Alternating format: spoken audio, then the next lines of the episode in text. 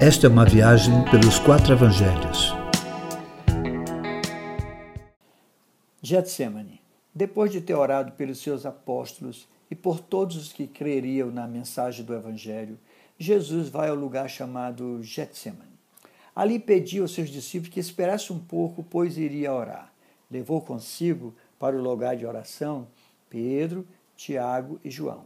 Eram os discípulos mais próximos, com quem queria dividir a sua angústia, chegando a dizer-lhe que a sua alma estava profundamente triste, numa tristeza de morte. Jesus sabia o que lhe aconteceria e por isso buscava apoio em seus amigos, como todo ser humano precisa nas horas de angústia e dor. Ele se afastou um pouco para orar sozinho, talvez tentando poupar um pouco mais os seus queridos discípulos, ainda imaturos e com expectativas erradas a respeito do Messias. Na sua oração ao Pai, expõe tudo o que se passava em sua alma, nos dando exemplo para que, quando orarmos, nada do que se passa em nós deve ficar oculto, até porque o Pai já sabe de tudo antecipadamente. O que Jesus dizia evidenciava toda a sua humanidade, mas também sua espiritualidade. Pai, tudo te é possível, Afasta de mim este cálice. Contudo, não seja o que eu quero, mas sim o que tu queres.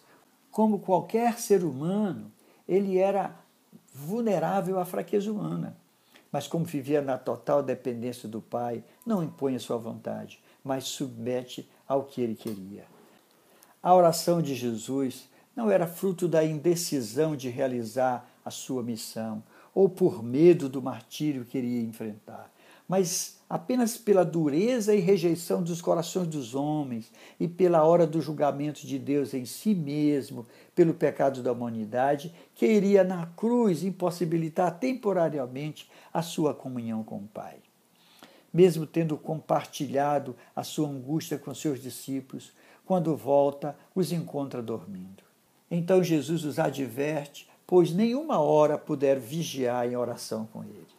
A oração, querido, nos protege a fim de que a angústia e a dor não nos consuma, não nos remova da fé e da confiança em Deus, assim como ajuda com quem oramos em seus momentos de angústia. É necessário, meu irmão querido, aprender a vigiar com o outro na sua dor, pois isso nos fortalece na hora da tentação. Foi o que Jesus disse. Vigiem e orem para que não caiam em tentação o espírito está pronto, mas a carne é fraca. Ele os incitava à oração para que o espírito permanecesse pronto, pois sabia o quanto a carne era fraca. É só através, meu irmão, da comunhão com o Pai que o nosso espírito é fortalecido e vence as tentações sofridas na carne tão frágil. Jesus fez a mesma oração três vezes. Não se tratava de vã repetição, mas sim de exposição consciente do que se passava em sua alma, ainda que sabendo que o Pai conhecia tudo. Era apenas uma reiteração de que a vontade do Pai devia ser cumprida a despeito de toda sua dor e angústia.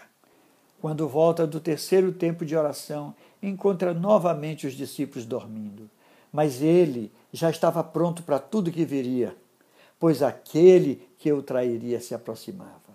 Aos discípulos apenas disse: Levantem-se e vamos. Aí vem aquele que me trai. Queridos, a oração confiante na vontade do Pai e não na nossa nos fortalece para qualquer embate da vida. É desse jeito.